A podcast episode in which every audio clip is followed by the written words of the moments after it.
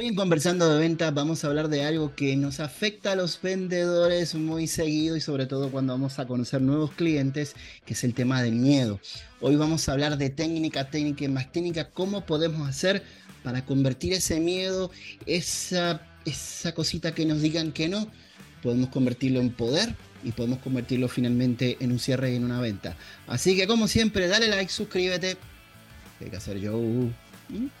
Pegarle bien duro a esa campanita para que suene. Para que suene, así que mira, ah, dale duro a la. La mía suena ¡bum! Ah, bueno, vamos a hacerlo entonces. El ¡bum!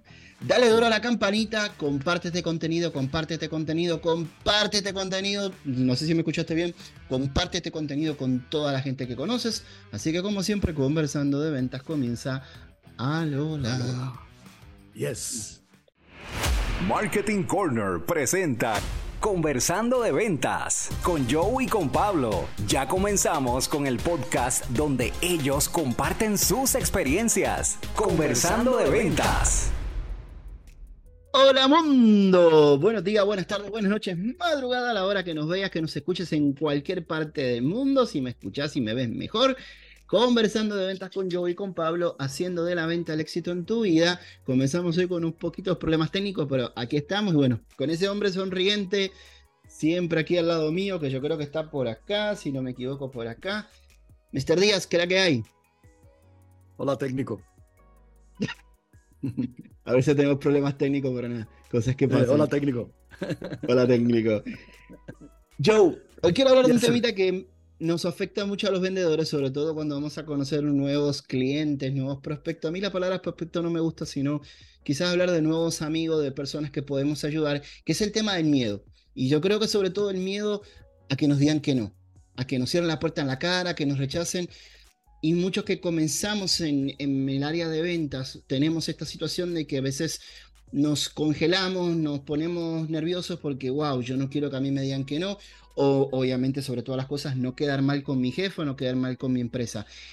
Te pregunto, para ti, ¿qué es el miedo? El miedo es una de las, de las emociones básicas. El miedo, cuando tú lo coges como una cebollita y lo vas pelando, eh, al final del día el miedo es inseguridad. Inseguridad ante, ante una situación, un evento, eh, unas expectativas, puede ser real, puede ser imaginario, eh, pero, es inseguridad, eh, una manifestación más, más robusta de inseguridad. pero el miedo es una emoción, de las emociones básicas, y está para protegernos. un pterodáctilo, no sé si los pterodáctilos ladran. Bueno, entonces, yo no creo que la. Eh, en tu, época, en tu época. Porque eh, para mí que era probablemente un ave. Eh, pues se supone que el, miedo sea una señal para que te proteja. algo desconocido genera inseguridad y tienes una tendencia, una predisposición para, para protegerte, para cuidarte. Son de los mecanismos naturales para la supervivencia. Y, volvemos. Eh, lo difícil de las emociones es que eh, si no las interpretamos correctamente y cuestionamos nuestro diálogo interno, eh, van a mover nuestra conducta. No necesariamente donde queremos. ¿Cómo?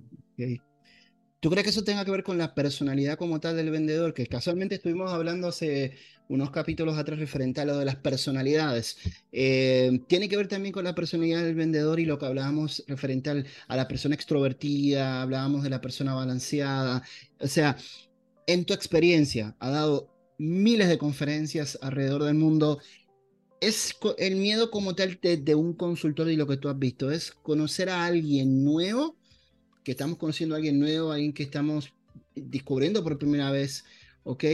Quizás nos presentan a un cliente, nos refiere a otro cliente, o es el miedo realmente que nos digan, a tú llegas al lugar y digas, ay, a mí no me gusta que me digan que no, yo no quiero que me digan que no, yo no quiero que me digan que no. Mira, eh, la realidad es que cuando tú vas al, a, la base de todo, eh, el miedo parte generalmente en, esta profesión de, de que te evalúen eh, que vas a ser evaluado. Eh, por ejemplo, uno de los miedos más comunes es hacer presentaciones, pararte al frente de un grupo y hacer una presentación. hay mucha gente que le tiene terror. conectarse con un cliente que te dicen que es importante. Volvemos, e, es esa inseguridad de exponerme sin tener control de la situación. Eh, acuérdate, el ser humano necesita sentir que tiene algún nivel de control eh, de lo que le rodea, de su entorno. Y entonces muchas veces cuando no tienes ese control, eh, se, exacerba tu nivel emocional y puedes experimentar ansiedad, puedes experimentar pánico, puedes experimentar un montón de cosas. pero la realidad es que nuestro diálogo interno aumenta o disminuye la intensidad emocional. Eh, por ejemplo, cuando tú entras, cuando a ti te da miedo, hay una cosa que se llama depersonalización, es como, como que tu conciencia se sale y tienes un narrador externo que te está diciendo, la gente te está mirando, eh, eh, el sitio está lleno de gente, si metes la pata se van a dar cuenta. y entonces ese narrador externo te está narrando tu episodio, lo que estás viviendo, y no necesariamente te lo está narrando a, la luz de una óptica positiva. Eh, si te lo narrase a la luz de una óptica positiva, está frente a mucha gente, la gente va a ver lo bueno que tú eres, vas a hacer un show espectacular, la gente va a salir impresionada por tu conocimiento y por tu producto y te van a comprar. Eh, si la eh, si el narrador es diferente, como terminas percibiendo ese estímulo emocional, va a variar. tiene que ver también como cuando hablamos en otras ocasiones de, eso que nos decían de chiquitito, que no te juntes con los extraños. Eh, no, no necesariamente, acuérdate, volvemos. lo que no hacemos requiere que nosotros nos lancemos a un área desconocida. Si tú nunca has hecho una presentación en público y eres un gran profesional eh, y te mandan a hacerle una presentación a un cliente y el cliente va, va con su comité y nunca lo has hecho, te vas a sentir incómodo porque estás entrando en un área desconocida.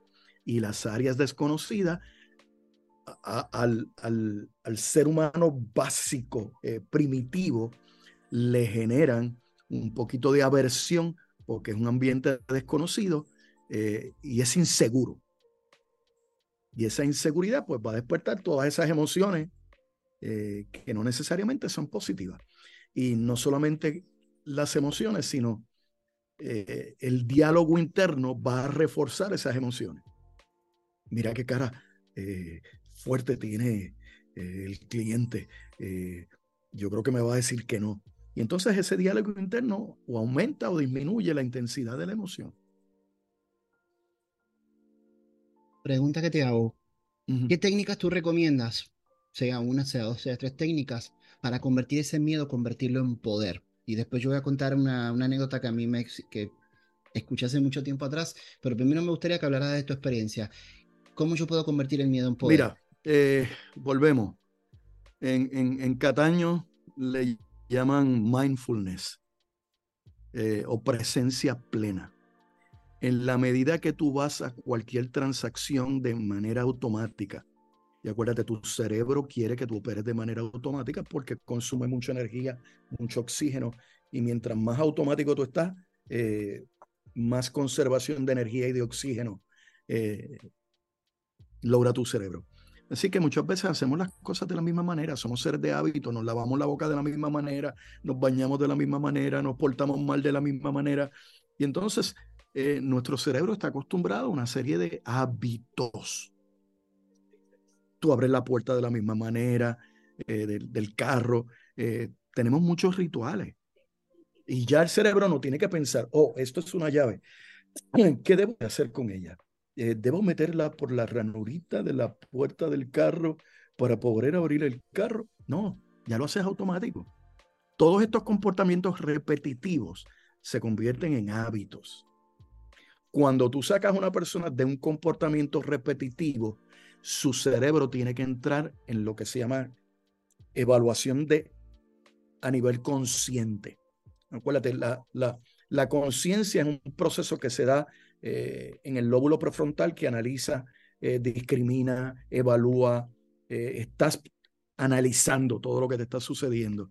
Y en el momento en que tú lo analizas, tú puedes desarrollar una predisposición para lo que analices, analizarlo como algo negativo o como algo positivo. Y el ser humano trata de, de agarrarse al placer y desechar aquello que es incómodo o doloroso. Y si para mí la experiencia de exponerme al público, de que me evalúen, de que me analicen, me genera inseguridad, esa inseguridad básicamente la, la, la voy a maximizar y me voy a sentir temeroso porque estoy en un ambiente incierto. Hay gente que prefiere ir al dentista que hacerle una presentación a un comité en venta o hacer una presentación en público. A ese nivel. Eh, eh, y, volvemos. Es cuestión de exponerte, manejar el diálogo interno y rearreglar las asociaciones. Si yo asocio el exponerme a hablar en público, me están evaluando, ahí podría tener problemas. Pero si asocio el hablar en público con una oportunidad de establecer una buena relación y tener un cliente nuevo, si lo asocio, eh, pues entonces a todas las oportunidades que tenga voy a tratar de hablar. Eh, volvemos. Todo lo depende con qué yo asocie esa experiencia. Todo depende de cómo yo tenga un diálogo interno para manejar la, asociación. Eh, es importante, volvemos, siempre se les recomienda a la mayor parte de los profesionales de la ciencia de la persuasión aplicada a la venta, que piensen en lo que piensan. Como profesional, tú tienes que pensar en lo que piensas. ¿Qué yo estoy pensando? ¿Qué pensamientos, qué diálogo interno yo estoy teniendo conmigo mismo? Ese diálogo que estoy teniendo me estimula, me fortalece, me motiva, me inspira, o ese diálogo se convierte en una piedra de tropiezo. Y generalmente, eh, para darte un ejemplo, el mejor momento para hacer una venta es después que has hecho una venta. Porque estás, como le dicen, pompeado. Wow, vendí, vamos para el próximo. Pero cuando estás en un bajón o un slump, como le dicen en Cataño, eh, te pones temeroso. ¿Y si este cliente me dice que no? Wow, llevo dos días sin vender nada.